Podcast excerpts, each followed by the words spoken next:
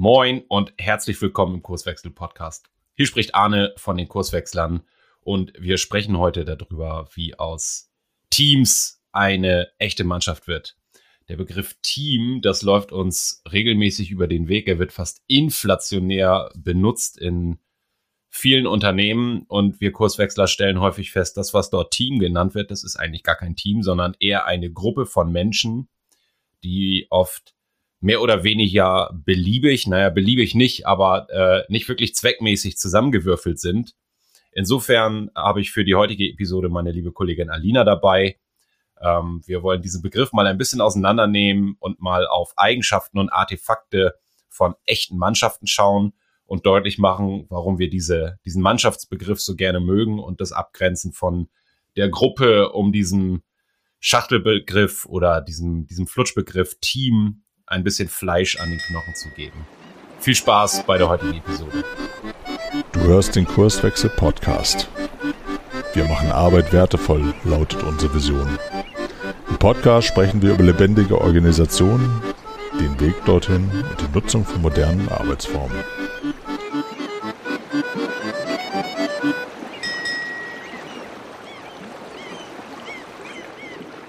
Alina, moinsen.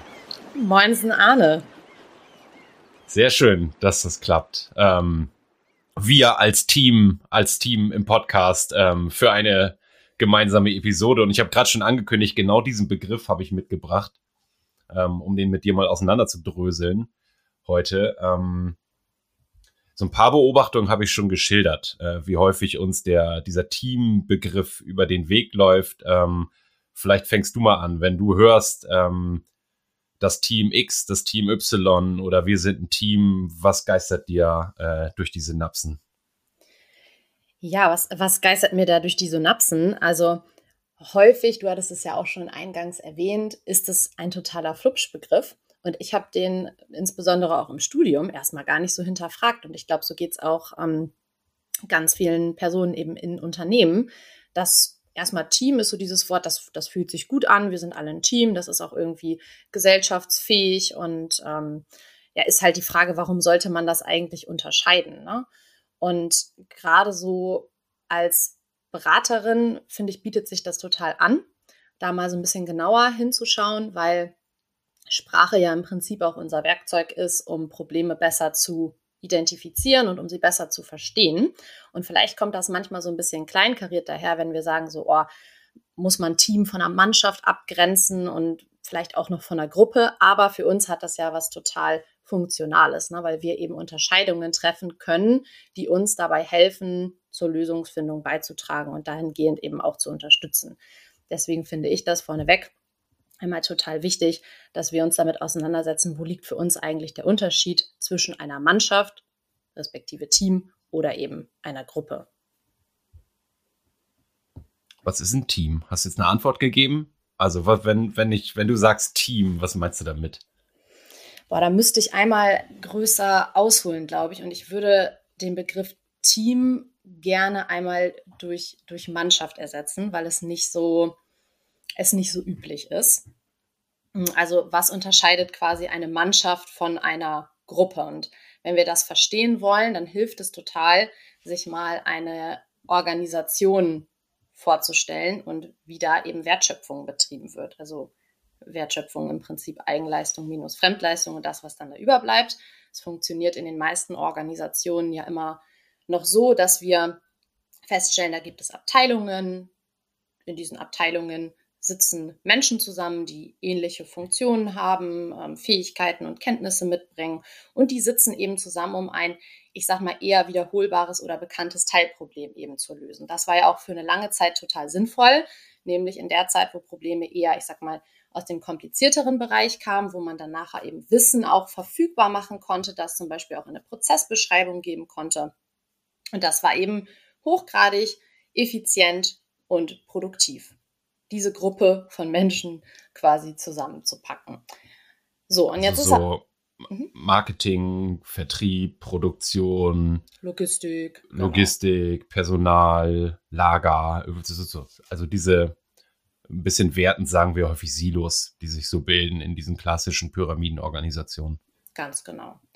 Und heute haben wir ja halt eher die Situation, dass wir ähm, auch mal Überraschungen sozusagen haben. Was meine ich mit Überraschungen? Eine Überraschung kann zum Beispiel sein, eine Kundenanforderung wird spezieller und ich stelle fest, ich komme mit meiner Abteilungsgruppe sozusagen oder mit den Menschen in meiner Abteilung gar nicht mehr so viel, ähm, so viel weiter, weil es geht nicht darum, ein Teilproblem zu lösen, sondern ähm, es wird irgendwie größer und es wird auch alles vernetzter. Und was dann häufig passiert ist, es wird quasi übergegriffen. Also ich glaube, der, der, fancy Begriff dafür ist irgendwie, wir arbeiten jetzt crossfunktional oder wir müssen mal ähm, mit der anderen Abteilung irgendwie zusammenarbeiten, ne, damit wir dann eben diese ganzen Schnittstellen und Abhängigkeiten berücksichtigen. Und wenn gar nichts mehr hilft, dann gründen wir irgendwie ein Projekt, weil wir stellen fest, die Linie, die kann das nicht mehr bedienen. Und was dann meistens passiert, ist, die Menschen, die werden irgendwie zusammengetrommelt, sie arbeiten jetzt abteilungsübergreifend zusammen, um dann eben diese auf einmal ganz speziellen Probleme eben zu lösen. Und dann redet man eben häufig auch dann von Projektteams und da würde ich tatsächlich an der Stelle sagen, das sind für mich halt noch keine Teams, weil das sind ja auch wieder Menschen, die aus unterschiedlichen ähm, Abteilungen, sprich auch aus Gruppen eben zusammengetrommelt werden, weil sie vielleicht noch eine Restkapazität haben und ähm, die sind auch noch in anderen Projekten unterwegs und sie sind auch noch in der Linie unterwegs, also im Tagesgeschäft und ja, jetzt, jetzt findet sich quasi so eine Gruppe an Menschen, die irgendwie ein Problem lösen soll, aber so richtig Vollzeit für die, für die fürs, ja, für die Gruppe sind sie nicht da. Und das ist halt für mich der ganz große Unterschied, weil du danach fragtest, ab wann ist man denn ein Team oder ab wann in, in meinem Wording ist man eine Mannschaft? Naja, wenn man nicht das Problem hat, dass man ähm, zwischen diversen ja, Gruppen hin und her springen muss. Also ganz blöd gesagt, du bist ja auch ein großer Fan der Fußballanalogie. Ähm, ein Müller spielt ja ganz bewusst beim FC Bayern ne, weil er sich da irgendwie einbringen will und er kommt nicht auf die Idee, auf einmal irgendwie bei Werder Bremen noch ähm, darauf hinzuwirken, dass sie wieder aufsteigen. Und er spielt auch nicht irgendwie bei Chelsea, weil er da noch seine 5 Cent bei der Premier League beisteuern will, weil kurzum, das kann nicht klappen, er hätte gar keinen Fokus. Und das ist halt häufig das, was ich nutze, um auch eine, eine Gruppe von einer, von einer Mannschaft abzugrenzen, ähm, dass, dass Menschen die Möglichkeit haben, einen vollen Fokus zu haben und ähm, auch wirklich ein, ein geteiltes Problem, auf das sie hinarbeiten und nicht immer hin und her springen müssen. Ja, ich, ich muss, ich habe nur die Hälfte mitgekriegt gerade tatsächlich. Ähm, äh, wir lassen, wir, wir machen mal ohne Schneiden und so. Mein Telefon hat geklingelt und ich habe das Problem, dass ich meine Kopfhörer sowohl mit dem Laptop, mit dem ich aufnehme, gekoppelt habe, als auch mit dem Telefon. Und irgendwie scheint die Priorisierung gerade zugunsten des Telefons ausgefallen zu sein. Läuft. Deswegen, Alina, greife ich äh, äh, auf die Gefahr hin, dass wir uns jetzt wiederholen. Setze ich nochmal, setze ich noch mal an bei einem interessanten Aspekt, den du gerade gesagt hast, den ich noch mitbekommen habe. Ähm, das erste ist ähm, diese Abteilungsgruppen. Mhm. Ähm, dieses abteilungsübergreifende äh, Zusammenarbeiten. Ich gehe jetzt mal bewusst in eine Perspektive. Das gab es ja sonst auch. Mhm ja, ohne größere Probleme. Dass man gesagt hat, wir, wir teilen die Wertschöpfung funktional auf, weil dann können die sich in ihren Silos in ihrem Tun optimieren, hat ja auch wahnsinnig viele Vorteile. Und am Ende, ich mach, ich mach das mal sehr vereinfacht, stecken wir das dann zusammen, was in den einzelnen Silos entstanden ist, und dann haben wir ein super Produkt, was der Kunde haben will. Mhm. Das funktioniert, das hast du ja auch schon gesagt, so lange, wie ich äh, relativ standardisierbare Prozesse habe, also immer wieder das Gleiche mache. Ne, dann, dann spielt sich das ein, dann funktioniert auch das über den Zaun werfen in der Regel ganz gut. Jetzt, ähm, und das wäre der Übergang, dann hast du gesagt, gibt es ja immer mehr Situationen, äh, wo wir feststellen, das funktioniert so nicht. Wir müssen dieses abteilungsübergreifende Zusammenarbeiten ähm, konzentrierter machen. Jetzt entstehen Projekte. Mhm. Vielleicht ist das, das war mein Gedanke bei deinen Ausführungen auch schon so. Wir haben drei Begriffe eingeführt: äh, Gruppe, Team, Mannschaft. Der Übergang, wo man mal das erste Mal so vorsichtig von einem Team sprechen könnte. Also da wird jetzt crossfunktional dann gerne ein Team zusammengestellt, die dann zu gewissen Prozentanteilen irgendwie auf diesem Projekt sitzen und dieses Projektteam sind und aber aber schon mal gemeinsam crossfunktional dieses eine Thema bearbeiten. Eine Mannschaft in unserem nach unserem Verständnis ist es dann noch lange nicht und da hast du jetzt schon Ich bin wieder eingestiegen bei Fußballanalogien, die, die ich ja gerne bringe. okay. Gebracht, weil eine echte Mannschaft hat ein paar andere Eigenschaften. Ja, vielleicht, also das, was in, in vielen Unternehmen ja häufig als Team bezeichnet wird, sind genau diese funktional abgetrennten äh, Silos. Ne, das ist das Team, das Team, das Vertriebsteam, das Marketingteam und so weiter. Ähm, wo wir sagen, das sind keine. Ja. Ne, genau. Sondern wir wollen, ähm, und jetzt muss man, jetzt muss man, glaube ich, auch unterscheiden ähm, zwischen das, was wir die blaue und die rote Welt nennen. Also wenn ich ähm, ein sehr überraschungsarmes Umfeld habe und immer wieder das Gleiche ähm, produziere oder herstelle oder einen Service äh, anbiete, dann ist total sinnvoll, da diese, diese Silo-Optimierung stattfinden zu lassen. Genau. Weil die besser werden. Wir, wir sprechen aber viel über die rote Welt, also Probleme, die immer wieder neu sind, wo ich erste Lösungen brauche, individuelle Lösungen. Und da stellen ja auch viele Unternehmen fest, das funktioniert nicht mehr, weil ich hänge eigentlich nur noch in irgendwelchen Meetings rum, weil ich damit beschäftigt bin, meine Wertschöpfung zu moderieren und eigentlich gar nicht mehr zum Arbeiten komme. Ganz und genau. Jetzt kommen die Mannschaften ins Spiel. Und vielleicht holst du mich nochmal wieder rein äh, ins Thema. Was hast du schon gesagt? Was sind so Eigenschaften oder ähm, Artefakte oder vielleicht auch Beobachtungen, die wir machen, wenn wir sagen, jo, das ist eine echte Mannschaft? Mhm. Gerne. Also eine echte Mannschaft hat für mich absolut ein oder startet mit einem geteilten Problem. Und ich meine jetzt wirklich bewusst Problem und auch hier biete ich nochmal eine Unterscheidung an, nicht Herausforderung. Ich finde, eine Herausforderung ist was, das kann man irgendwie auch wieder von sich wegpingen. Ein Problem ist was, das, das liefert mir ein Kunde oder das liefert mir ähm, der Markt. Und wenn ich mich damit nicht auseinandersetze, dann kriege ich nachher eins auf die Nase und dann wird das für meine Wertschöpfung nachher zum Thema. Also es muss, ich sag mal, es muss eine hohe Relevanz haben, so ein geteiltes Problem. Dann ähm, auf jeden Fall auch das Thema Fokus. Das ist das, was ich mit dieser Fußballanalogie meinte. Es bringt halt nichts, wenn der Müller ähm, in drei, drei unterschiedlichen Mannschaften spielt, sondern er muss sich ja eben auch fokussieren können. Und genauso müssen das Mannschaftsmitglieder in Organisationen auch können. Also es hilft gar nichts und da beobachte ich auch häufig immer so einen, so einen Schmerz, wenn wir darüber diskutieren. Ähm, es hilft nichts, 10 Prozent zu unterstützen, dann nochmal 20 Prozent woanders, 30 Prozent wieder woanders und dann noch irgendwie das Tagesgeschäft abzurocken, sondern man braucht ähm, Fokus. Das ist häufig was, wo ich weiß nicht, ob, ob du das auch so erlebst, aber ähm, wo viel Diskussionsbedarf drin steckt, weil wir das eigentlich so gar nicht mehr gewohnt sind. Ich habe äh, sogenannte Teams erlebt, Projektteams. Ähm, da sind Menschen mit 5% Kapazität reingeplant worden.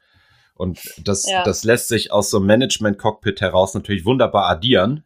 Ja. Wenn ich da jetzt noch irgendwie dreimal fünf Prozent oben drauf schlage, ähm, das muss man ja dazu sagen, fünf Prozent sind wie, wie viel Wochen, wenn ich von einer 40-Stunden-Woche ausgehe? Sind das, sind das zwei Stunden? Ja.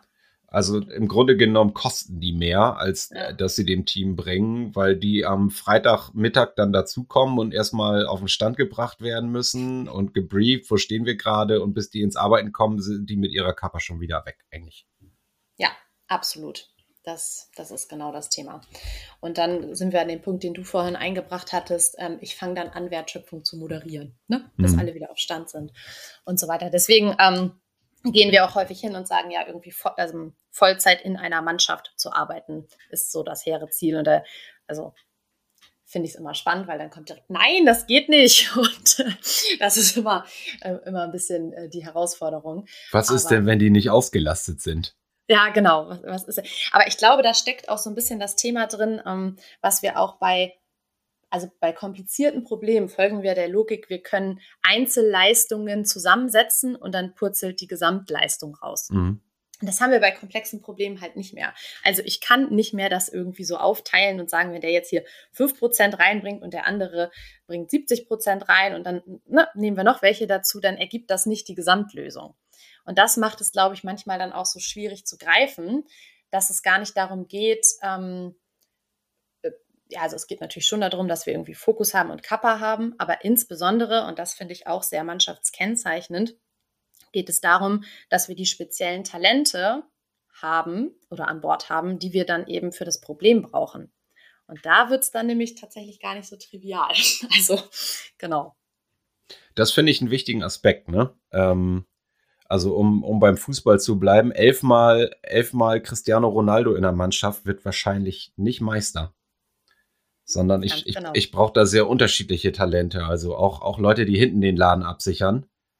Und, und Leute, die ihm die Bälle nach vorne tragen. Also so diese, diese, diese Sechser, Achter, also die, die, die Workhorses, sagt man das so, die, die Arbeitstiere im, im Mittelfeld, die die, die die Schmutzarbeit machen. Ich so, wir kommen aus Bremen. Früher war das Dieter Eils. Oh. der, der, der Eisen, Eisendieter, der unbesungene Held, sagt man in England, glaube ich, der oft nicht so im Vordergrund steht, aber ganz wichtige Arbeit für das Team leistet. Ja. Also die müssen, wie wir, wie wir oft sagen, wertschöpfungsmächtig sein. Ganz genau. Das heißt, die brauchen alle Fähigkeiten, Skills und Kompetenzen, die notwendig sind, um äh, ein, ich sage ja immer, eine zu bezahlende Rechnung zu erzeugen. Mhm. Und das ist, ist auch ein, ein wichtiger Punkt, weil daraus entsteht ja auch, ich sag mal, eine, ah, wir nennen das immer sozialer Kit. Ich bin damit, also soweit fein, weil ich mir denke, es ist irgendwie, man hat man versteht direkt, was damit gemeint ist, also so eine Art Zugehörigkeit oder ein Zusammengehörigkeitsgefühl. Ne? Und das kann aus meiner Sicht insbesondere dann gut entstehen, wenn wir eben unterschiedliche Talente dabei haben, die genau wissen, dass sie eben aufeinander angewiesen sind. Weil nur dann kann ja auch, ich sag mal, eine Kooperation entstehen. Wenn ich genau weiß, so, tja, wir sind jetzt ja eine Projektmannschaft und ich alleine werde es nicht wuppen. Ich brauche auch noch diejenige, die super gut mit dem Kunden sprechen kann und Konflikte ähm, deeskalieren kann. Und ich brauche auch genau den, der vielleicht super verhandeln kann oder ne, diese fachliche Expertise eben mitbringt. Und wenn das Bewusstsein da ist, so dieses, boah, wir sitzen hier alle in einem Boot, wir haben ein, ein gemeinsames und ein geteiltes Problem und ich habe jemanden dabei, der so ein bisschen vielleicht auch Teamstifter ist. Von dem fühle ich mich irgendwie, oder von ihm oder ihr fühle ich mich angezogen, weil ich weiß, oh, mit dem habe ich schon mal ein cooles Projekt gemacht und ich weiß, es war irgendwie besser als die anderen. Ne? Ich habe irgendwie so einen geschützten Raum. Und dann kann, kann da auch eine coole Dynamik entstehen und auch ein ja, Vertrauen ist vielleicht ein bisschen hochgegriffen, aber das, das gibt mir was, in so einer Mannschaft zu arbeiten. Also dieser, dieser Stifter, das ist vielleicht ein bisschen schwieriger Begriff, das ich, der, der es unbedingt will, ne? Mhm. Da, da, hat vielleicht, also wenn wir, wenn wir ähm, über ein neues Projekt nachdenken, dann gibt's da den einen, der eine Idee hat. Und der sagt, ey, total, total die coole Nummer. Ich will das unbedingt machen. Und jetzt stellt er fest, ich kann es aber nicht alleine, sondern ich brauche andere mhm. dafür. Und jetzt geht dieser Stifter auf die Suche ähm, und stellt auch fest, ich brauche nicht äh, einen Softwareentwickler, äh, einen Tester, jemanden, der Marketing kann, sondern ich brauche Ulf, Emma und Tobias. Ganz genau. Und jetzt ist die Frage, warum genau die? Ne? Also die Frage ist ja, die sich dahinter so ein bisschen auch verbirgt, ähm, wie kommt der Teamstifter an seine Talente? Mhm. Weil es geht ja nicht nur irgendwie um Kompetenzen oder so, sondern das Thema, was du ansprichst, ist ja genauso dieses, es hat schon einen Grund, weshalb der Emma anspricht. Und deswegen finde ich auch immer so ein bisschen die Frage, wie kommt man irgendwie ähm, an die richtigen Personen für eine Mannschaft, finde ich schwierig, weil die Frage ist eigentlich, also wer kann diese Talente erkennen? Und auch das ist wieder irgendwie nicht trivial. Also wenn ich ähm, als Teamstifterin eine Idee habe, dann habe ich ein gewisses Bauchgefühl dafür, wer da in Frage kommt. Weil es halt nicht mehr nur um äh, Softwareentwicklung oder um, um, um, Projektleitung oder irgendwie sowas geht, sondern ich habe ein ungefähres Gefühl dafür, Mensch, ähm, Emma, die kann super gut mit dem Kunden sprechen, die kann mega gut ähm, deeskalieren und ich habe auch ein ungefähres Gefühl dafür, dass Ulf vielleicht Komplexität auf einem, einem, fachlichen Level super gut reduzieren kann. Und wenn diese Sachen zusammenkommen, dann entsteht daraus irgendwie mehr. Also ich habe äh, Synergien. So. Ja, und, und vielleicht, also na, natürlich brauchen die eine Fachlichkeit, die sie mit reinbringen. Ja, ne? Aber das, das habe ich ja, das habe ich ja in der Regel oft. Ja. Ne? Dass genau. ich, dass ich, also wenn ich mir die Frage stelle, ich brauche jetzt, ich will keine Ahnung, eine digitale Lösung bauen und ich brauche irgendwie eine, eine, eine Softwareentwicklungskompetenz. Ne? Und ich gucke mich im Unternehmen um, dann gibt's da allerhand Menschen, die das können. Möglicherweise. Und jetzt komme ich aber drauf, ich brauche Emma. Weil genau, was du gesagt hast, die, äh, da habe ich häufig schon festgestellt, mit uns beiden, das funktioniert irgendwie. Mhm. Ja, die, die Emma war auch schon in drei anderen Projekten und ist da krachend gescheitert. Es hat Konflikte gegeben, aus, aus was weiß ich für welchen Gründen. Aber wir zwei haben es immer geil hingekriegt zusammen. Ganz genau. Und das ist auch, glaube ich, so eine, so eine Gefahr, weil wir auch vorhin das Thema ähm, Freiwilligkeit hatten, an Mannschaften mitzuwirken. Weil die Frage ist ja, was ist irgendwie ein gangbarer Weg, um, um diese Talente anzusprechen? Und wir hatten jetzt gerade eben gesagt, naja gut, ähm, der Teamstifter oder die Teamstifterin wird ein Gefühl dafür haben, wen er oder sie ansprechen muss. Was jetzt aber häufig passiert, wenn man sich auf dieses Thema Freiwilligkeit auch bezieht, ist, dass ein Problem vielleicht, ich sag mal, zur Schau gestellt wird, exponiert wird. Und dann guckt man mal, wer so vom Problem angesprochen wird. Das, das ist auch schön und gut, das ist auch eine Möglichkeit, aber es hat aus meiner Sicht im Vergleich zu dieser Sache, dass ein, ein Teamstifter schon auf eine bestimmte Person zugeht, natürlich einen Nachteil. Die Frage ist, wenn jetzt alle mitreden wollen und das Projekt irgendwie so cool finden, wen wähle ich denn dann aus? Und noch was Zweites, und ich glaube, das kam auch in, in deinem äh, Podcast auch mit Marc nochmal sehr spannend raus, ist so diese Sache, wenn die jetzt argumentieren müssen, warum die an diesem Problem mitarbeiten wollen, zeigen sie andere Kompetenzen als die Kompetenzen, die es eigentlich braucht, um das Problem zu lösen. Und dann mhm. haben wir eine Verzerrung. Also nicht der, der das Problem nachher cool löst, ist vielleicht in der Mannschaft, sondern der, der sich gut dahin argumentiert hat. Mhm. Mach doch mal weiter. Also ich, ich finde es ganz schön gerade. Wir, wir, wir bauen ja gerade mal so am, am Reißbrett so eine Mannschaft. Äh, vielleicht setzen wir das mal fort. Ich habe jetzt also, da gibt es jemanden, der hat einen, also ich glaube, wir haben da gar nicht so äh, so konkret darauf hingewiesen gerade. Dieses, du hast angefangen mit, es gibt da ein Problem. Mhm. Ähm, ergänzend ein extern referenziertes Problem. Also. Ja, jetzt musst du das noch eben erzählen. Das ist auch so ein bisschen so akademisch. Ne, e, extern referenziert meint, ähm, also du hast Herausforderungen und Problem voneinander abgegrenzt eine Herausforderung, so, hey, hast du Lust, nächstes Jahr Marathon laufen? Wollen wir trainieren? Das wäre eine, könnte ich sagen, jo, ist eine Herausforderung für mich. Ich habe aber auch keinen großen Schaden, wenn ich sage, habe ich keinen Bock drauf. Ähm, ein, ein extern referenziertes Problem, also extern äh, ist es irgendwie außen. Ähm, mhm. Da findet die Referenz statt. Es wird von außen angeliefert. Nennen wir das den Markt.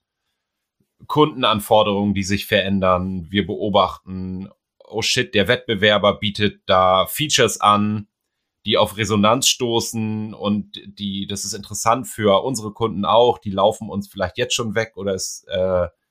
Wir laufen Gefahr, dass die uns morgen weglaufen, wenn wir nicht auch ein Angebot machen, was dieses äh, Kundenproblem löst. Ähm, und das ist jetzt keine Herausforderung mehr, sondern es ist völlig klar, damit, damit müssen wir, da müssen wir eine Lösung finden, da brauchen wir, brauchen wir eine eigene Idee. Äh, sonst sind wir am Arsch. So im Zweifel. Ja. Ja. So, absolut. das heißt, das Problem wird von außen angeliefert. Ich muss mich damit beschäftigen, weil ich sonst äh, als, als Unternehmen oder als Team Schaden nehmen würde. Genau, das hat dann eine hohe negative Konsequenz. Und, und jetzt sind wir dahin gekommen, jetzt gibt es jemanden, äh, du hast den, den Stifter genannt, also jemanden mit einer Idee und das kann jedes Mal jemand anderes sein. Ne, das kann ich, die, da mache ich keine Rolle draus, sondern ähm, Nee, das passiert auch einfach. Also dieser, dieser Teamstifter bekommt davon mit und hat irgendwie, also dieses, dieses Problem spricht ihn oder sie an und deswegen sagt der Mensch, ich, ich kann das nicht alleine lösen, deswegen gehe ich jetzt auf, jetzt hätte ich fast gesagt, ähm, Personenfang. Das hört sich so ein bisschen skurril an. Aber jetzt kommt er oder sie halt ins Überlegen. Wie kriege ich das, wie kriege ich das äh, umgesetzt? ja, also erstmal hat er eine Idee, ne? Genau, so, und, ja. äh, und äh, wird dadurch zum Stifter und äh, macht Werbung vielleicht dafür, hey, äh, coole Sache, will ich unbedingt umsetzen. Ähm, Alina, hast du, oder wen, wen hatten wir? Ulf, Emma und Tobias. Mhm. Ich bräuchte euch, weil das und das und das. Wollt ihr mir folgen und das mitmachen? Und das ist so die, äh, so konstituiert sich in einem ersten äh, Schritt eine Mannschaft. Verbunden natürlich mit, das würde ich ergänzen, ähm, da steckt schon eine gewisse Ambitioniertheit drin. Also alle sind mhm. vielleicht auch, ähm, äh, das kennt jeder, von so einem Problem angefixt im Sinne von, ey, das kann klappen. Ne, das ist kein Selbstläufer, wir müssen da schon, es muss schon gut werden, wir müssen uns da schon reinhängen, aber das kann klappen und wie, wenn das was wird, wie geil wäre das denn? Ja, genau, und das ist auch das, was, weshalb dieses geteilte Problem so entscheidend ist. Und das, was du auch meintest mit der externen Referenz man, man muss jetzt wirklich liefern, sozusagen. Man braucht diesen Glauben darin, dass das auch cool wird. Und es ist, wie gesagt, nicht von der Hand zu weisen, wenn wir es nicht schaffen, dann ist auch schwierig, weil wir sitzen hier alle in einem Boot und wir müssen kooperieren, sonst klappt es nicht. Ne? Also da, da, ist schon ein gewisser Druck auch mhm. da. Das ist keine Kosmetik. Mhm. Ja, ja, genau. Deswegen auch so bei, bei Veränderungsvorhaben, äh, um, um diesen mal einen kurzen Zweig nach außen zu nehmen, die wir ja oft begleiten, wo dann gesagt wird, hey, wir wollen mal crossfunktionales Arbeiten äh, mit, miteinander probieren. Da werden oft so Spielwiesen aufgemacht. Also ich, ich übertreibe jetzt mal, die sollen dann mal ein Sommerfest organisieren oder ähm, sich mit der Frage nach, äh, unser Beispiel, was wir immer bringen, ist höhenverstellbare Schreibtische, ja oder nein und wenn ja, welche. Das ist kein echtes Problem. Nee, das ist vielleicht eine Herausforderung, vielleicht noch nicht mal das aber da ist kein Druck drin, genau. Also wenn ich, wenn ich das nicht löse, ist auch nicht schlimm. Dann, äh, ja, vielleicht schlimm auf einer anderen Ebene, weil dann würde man das vielleicht zukünftig als Beispiel heranziehen, dass äh, crossfunktionale Zusammenarbeit nicht funktioniert. so, ne? Also ist immer die Frage, was daraus dann irgendwie gezogen wird. Mir, mir fehlt noch eine Sache an der Stelle. Ähm, jetzt kann das ja durchaus sein, dass der, der Stifter, um deinen Begriff zu nehmen, ähm, zwar eine Idee hat, und vielleicht auch Ulf, Emma und Tobias da mitmachen wollen. Mhm. Das ist aber eigentlich eine Scheißidee. Meint das Management? Naja, also wenn die jetzt feststellen, die stellen sich jetzt die Frage, was brauchen wir denn, damit es was wird, mit all ihrer Ambitionen, die sie da haben. Und sie stellen fest, ich brauche jetzt auf jeden Fall erstmal Budget. Und ich brauche auch Emma und Tobias und Ulf, damit sie, so wie du gesagt hast, fokussiert zu 100 Prozent an diesem äh, an diesem Coup, den wir da landen wollen, mitwirken können. Das heißt, ich, ich brauche jetzt sowas wie einen Sponsor. Ja, ganz genau. Also ich brauche jemanden, der ausreichend formale Macht hat, die Entscheidung zu treffen, dass diese Menschen sich dem Problem widmen können. Und aus meiner Sicht ist es auch so ein bisschen mit dieser Rolle Außenminister vielleicht auch verknüpft, ähm, der so eine Art hm, Schutzraum aufspannen kann und sagen kann, so, diese Leute, diese Mannschaft darf hier so arbeiten und vielleicht auch ein bisschen die Kommunikation nach außen wahrnimmt, sagt zum Rest der Organisation, es ist in Ordnung, dass sie so arbeiten. Also, weil es ist das, das Schlimmste, was nachher passieren kann, ist, wenn sich so eine Mannschaft die ganze Zeit rechtfertigen muss, warum sie gerade andere Dinge oder Arbeit anders leistet. Und da sind ähm, Organisationen ja auch extrem sensibel. Ne? Wenn sich was verändert, dann springt, nat springt natürlich sofort auch irgendwie das Warnsystem an. Oh, guck mal, die da drüben machen es anders. Und was bedeutet das eigentlich für uns? Oder muss man Absolut, echt. Absolut, da, da springt so der kulturelle Immunapparat an und ja. äh, das äh, wird sofort gegengetreten. Das kann nichts werden. Ähm, ja. So wie die arbeiten. Bei uns geht das nicht. Äh, wo soll das hinführen? Ähm, also zwei Aspekte für mich. Ein, einmal ähm, das, was ich mit Sponsor meine, ist mehr so derjenige ähm, oder diejenige natürlich, wenn wir konkret über Personen sprechen, ähm, die Ressourcen zur Verfügung stellt. Also Geld, falls es benötigt wird, Arbeitsmaterialien, Räumlichkeiten, ähm, vielleicht auch, wenn wir das damit reinzählen wollen, die Kapazität von Emma, Tobias und Ulf, und dann hast du einen zweiten ganz wichtigen Aspekt angesprochen, finde ich, das, diesen Schutzraum. Also, und, und so arbeiten wir ja auch in der Organisationsentwicklung, wenn wir ins Gespräch kommen mit Menschen in Unternehmen ähm, und über deren Probleme sprechen und sich Ideen entwickeln, wie man da jetzt denn rangehen könnte, also wie man da Abhilfe schaffen könnte dann stellt sich früher oder die später, äh, früher oder später die Frage, wer hat denn ausreichend formale Macht, um das Ding zu schützen, was wir hier ausprobieren wollen, damit eben nicht dieser kulturelle Immunapparat, das kleine Pflänzchen schon wieder kaputt tritt, bevor es überhaupt wirkt. Ja. Also ich brauche jetzt, und oft sind das dann Führungskräfte, die, die sagen, ich stelle mich davor wie so ein Obelix, Und alles, was hier von außen kommt, äh, schirme ich von euch ab, damit ihr euch auf eure Arbeit konzentrieren könnt. Absolut. Und das ist insbesondere ähm, ist, ist eine Frage, die, ähm, wenn so, so ein gewisser Erkenntnisgewinn in Organisationen auch da ist, die ich häufig beobachte. So kann das überhaupt so klappen, wenn der Rest unserer Organisation ja eigentlich noch ganz anders tickt. Also zum Beispiel in Abteilung, ins Logik, also genau, mit Abteilungslogik und so weiter. Ähm, können, also lohnt es sich dann überhaupt, das auszuprobieren? Und ich würde da tatsächlich sagen, ja, auf jeden Fall, aber die Rolle des, des Obelix, äh, die wird dann sehr wahrscheinlich relevant, weil ohne Schutzraum klappt es halt nicht. Also ich muss, wenn ich das in ähm, ja, zum Beispiel auch pyramidal organisierten Organisationen ausprobieren möchte, wie das ist, in einer echten Mannschaft ähm, wertschöpfungsmächtig zu arbeiten, dann brauche ich auf jeden Fall diesen, diesen Schutzraum, weil sonst kann es nicht klappen. Aber vielleicht hast du da auch andere Erfahrungen gemacht, ich weiß es nicht. Mm. Nee, aber mir kommt gerade so, ein, äh, so, eine ganz typische Beobachtung in, in den Kopf. Äh, was, was vielfach gemacht wird, sind dann diese InnoLabs und so weiter. F mhm. Flagships oder wie auch immer man das nennen möchte. Das heißt, man baut sich so eine Parallelorganisation, äh, mhm. Wenn man es ganz besonders äh, gut machen will, dann schickt man die noch irgendwie in so ein stylisches Büro nach Berlin. Also Hauptsache weit weg vom eigentlichen Standort der, der, der Organisation. Ja. Und da gelten dann andere Regeln. Und es ist auch völlig klar, ja, ja, in unserem InnoLab da mit den bunten, bunten Sesseln, wo die da, die machen da anderes Zeug. Ähm, das, die Probleme, die eigentlich gezwungenermaßen auftreten, sind, ähm, und, und da fallen wirklich gut, gute Ideen bei raus. Ne, da werden, da werden durchaus äh, marktreif Innovationen entwickelt. Nur was ich häufig beobachte, ist, dass es ganz, ganz schwierig ist, die danach am Leben zu halten.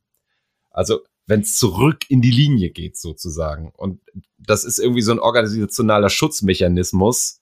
Ähm, das löst keine wirkliche Irritation in der eigentlichen Organisation aus, wenn ich das auslagere. Ja, genau, das sind irgendwie so, so zwei Schritte. Ne? Das eine Thema ist, ähm, das sagtest du vorhin, das Pflänzchen auch ein bisschen größer zu bekommen. Aber wenn wir, ähm, ich sag mal, an dieser Stufe verharren und immer in unserem Schutzraum bleiben, dann löst es ja nicht das eigentliche Problem der Organisation. Das eigentliche Problem vieler Organisationen ist ja, dass Wertschöpfung aufgetrennt ist.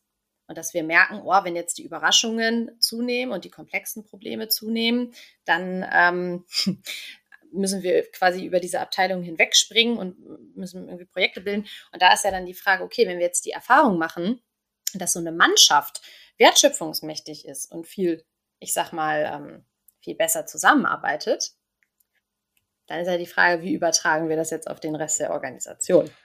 So. Ja, also, also das kann insofern schon erstmal ein Problem lösen, als dass ich vielleicht feststelle, Mensch, da gibt's ein, äh, ein Produktbereich bei uns oder irgendwie ein Markt, da haben wir den Anschluss verpasst. Ja, Ganz genau, Stichwort ja. Digitalisierung treibt alle gerade. Wir, wir müssen irgendwie erstmal unser bestehendes Portfolio vielleicht in die, in die digitale Welt überhaupt übersetzen, damit wir noch eine Chance haben, damit äh, mhm.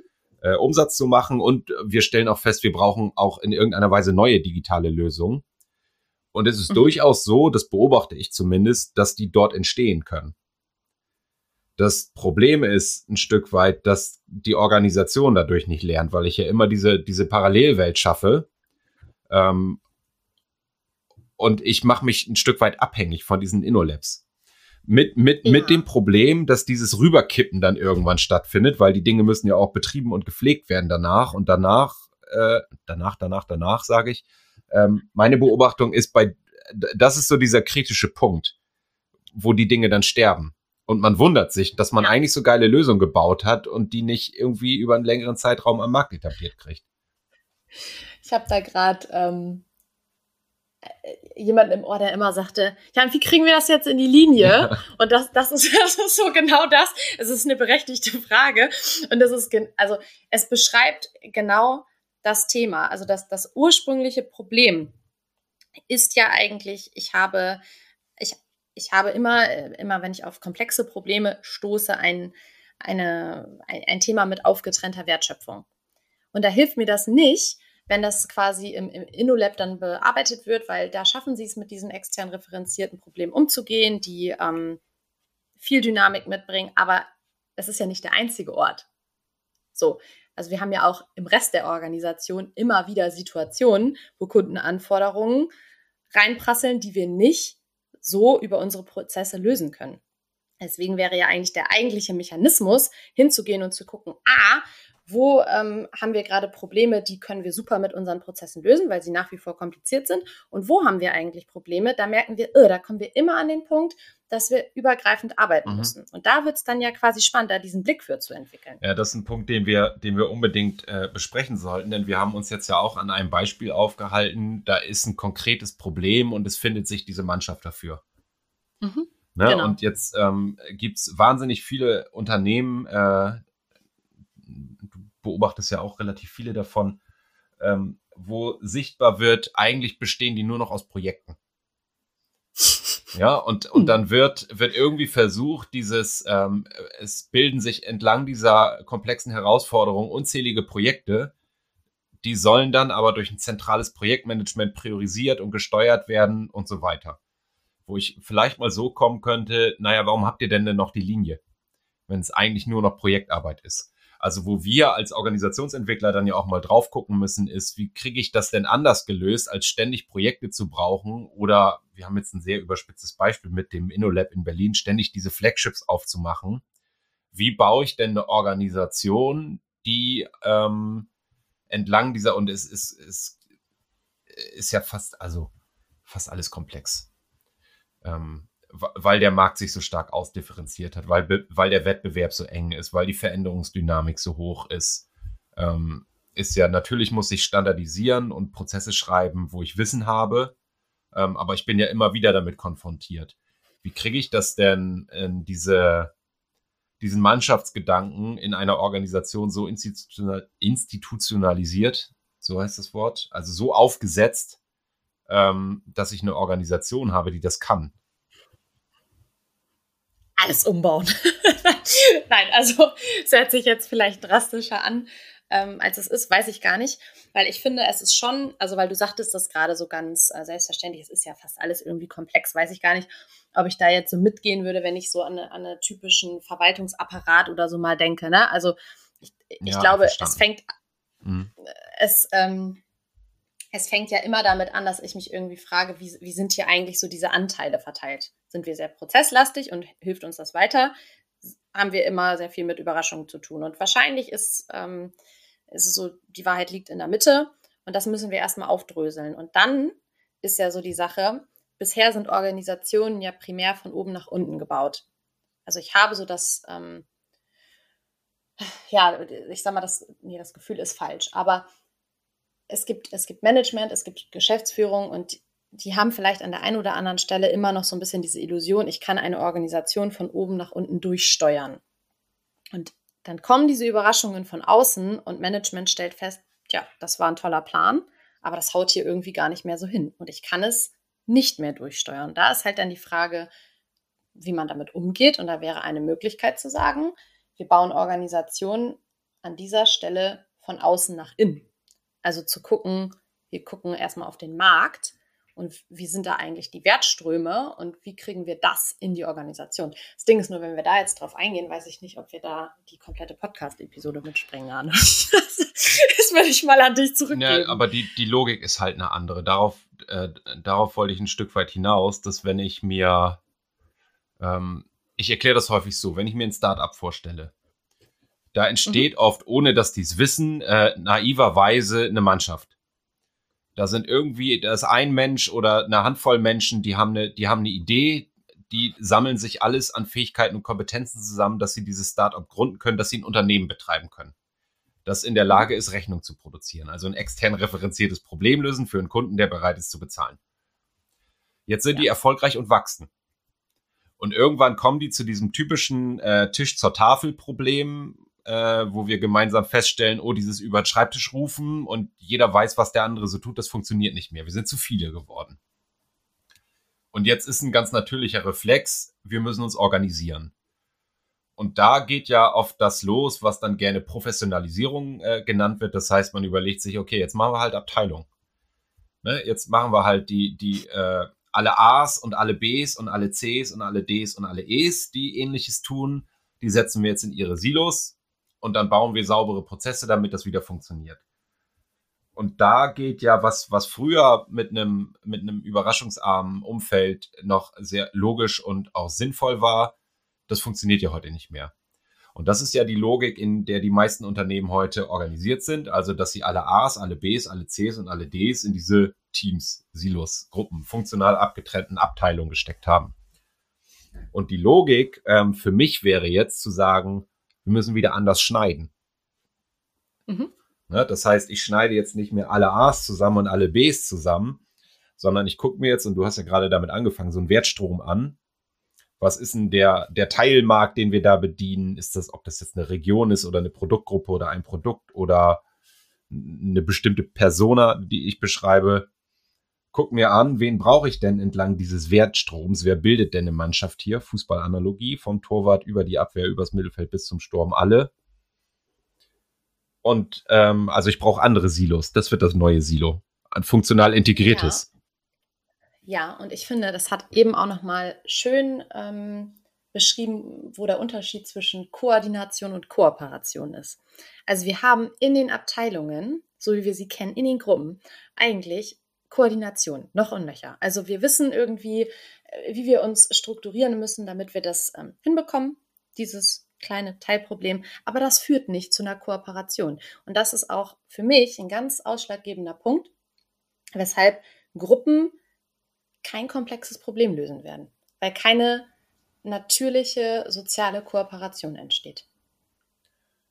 Na, ein Stück weit, wenn ich, wenn ich mal bei der, bei der Fußballmannschaft, bei der Analogie bleibe, ist ja dieser Alles- oder Nichts-Gedanke drin, ne?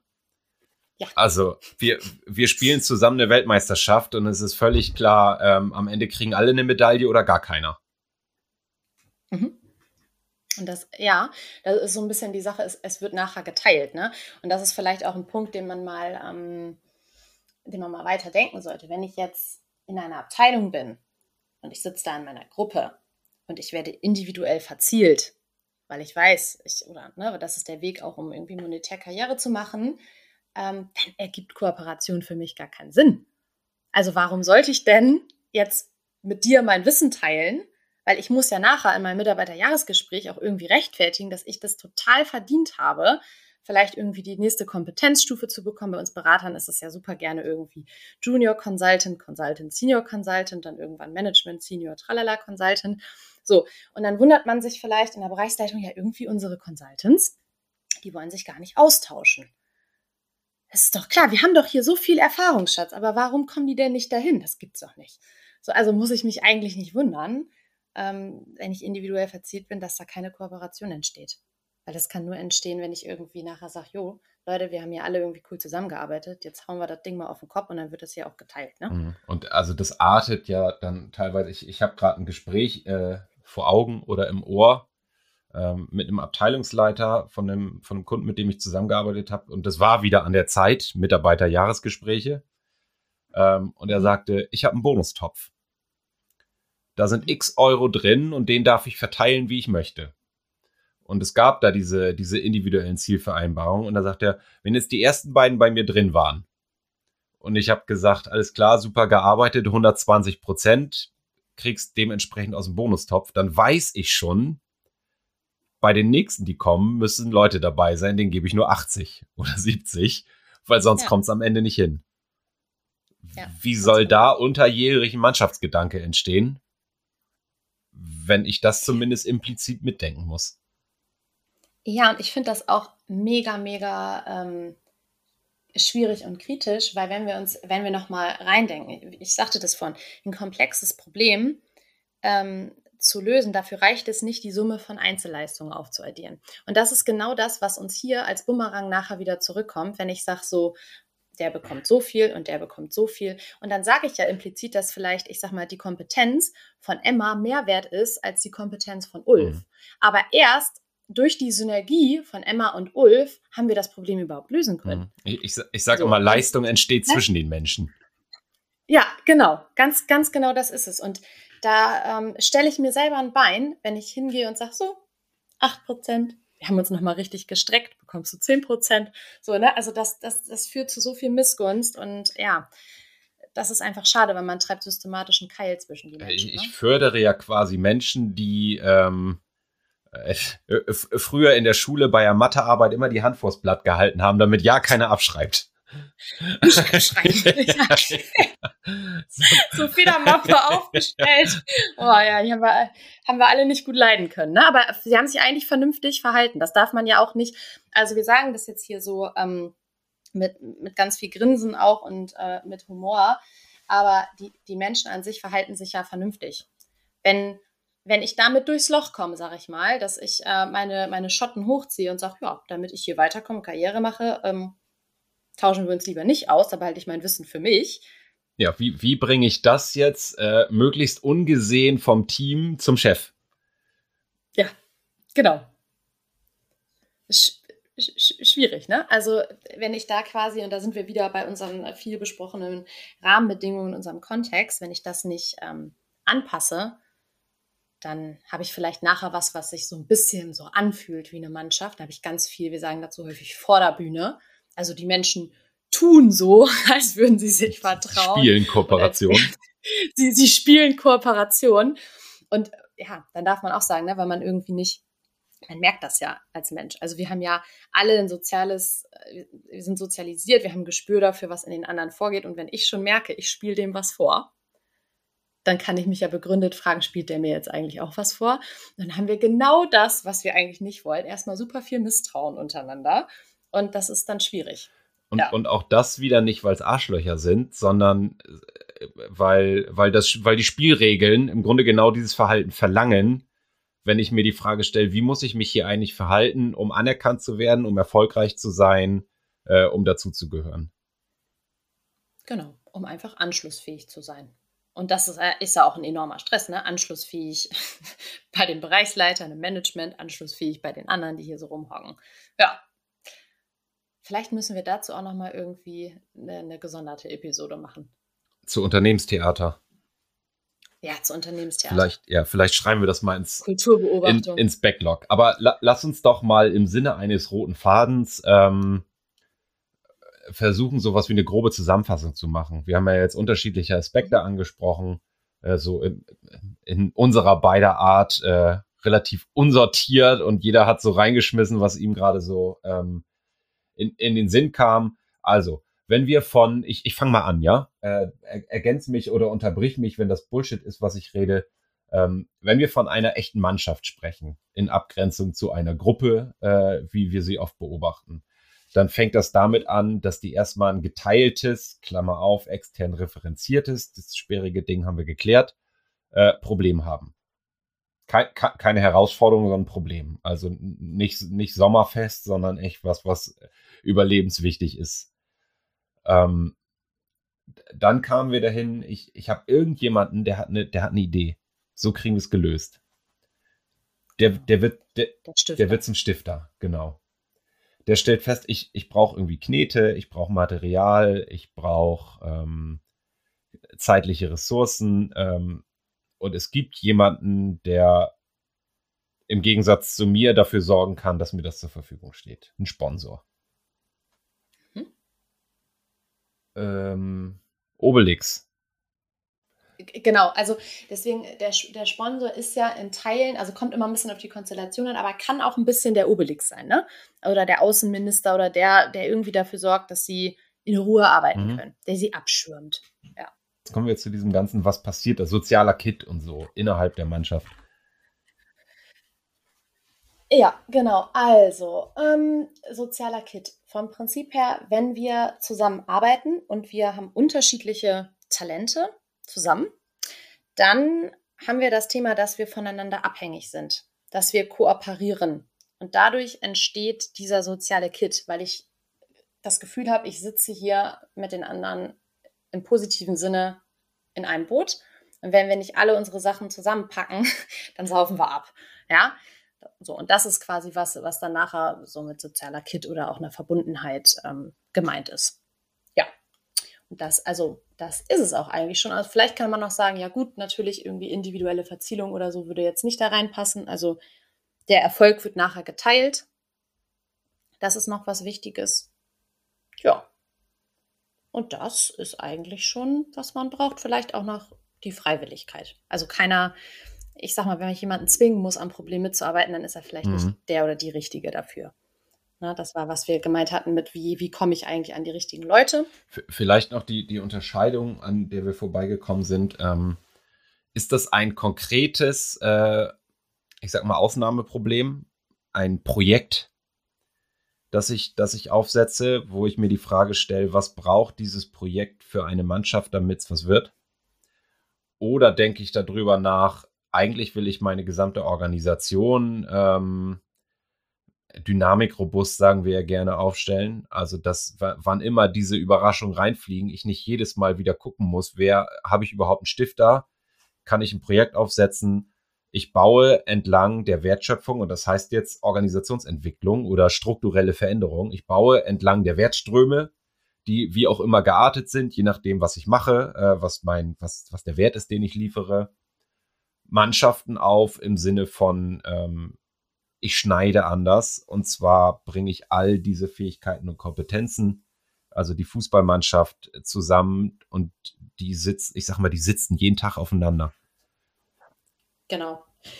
Also dann wäre sozusagen das Ziel, möglichst wenig Projektmannschaften zu erzeugen, sondern es sollte quasi der Normalfall sein, die Organisation so zu schneiden, dass Mannschaften zusammenarbeiten, die ja, eben wertschöpfungsmächtig sind.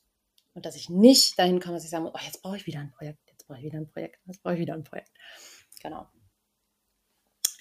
Das kann man tun. Dann ist man ganz schnell beim Organisationsdesign. Genau.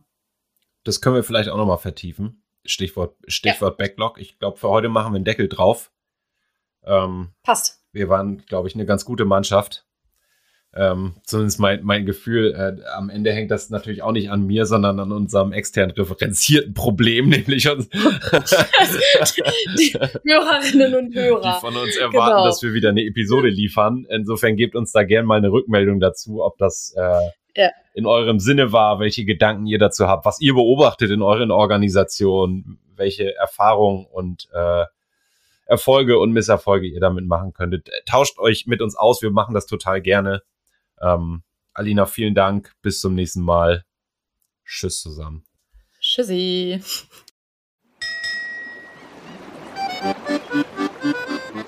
Folge uns auch auf Twitter unter @kurswechsler und diskutiere mit uns über agile Themen.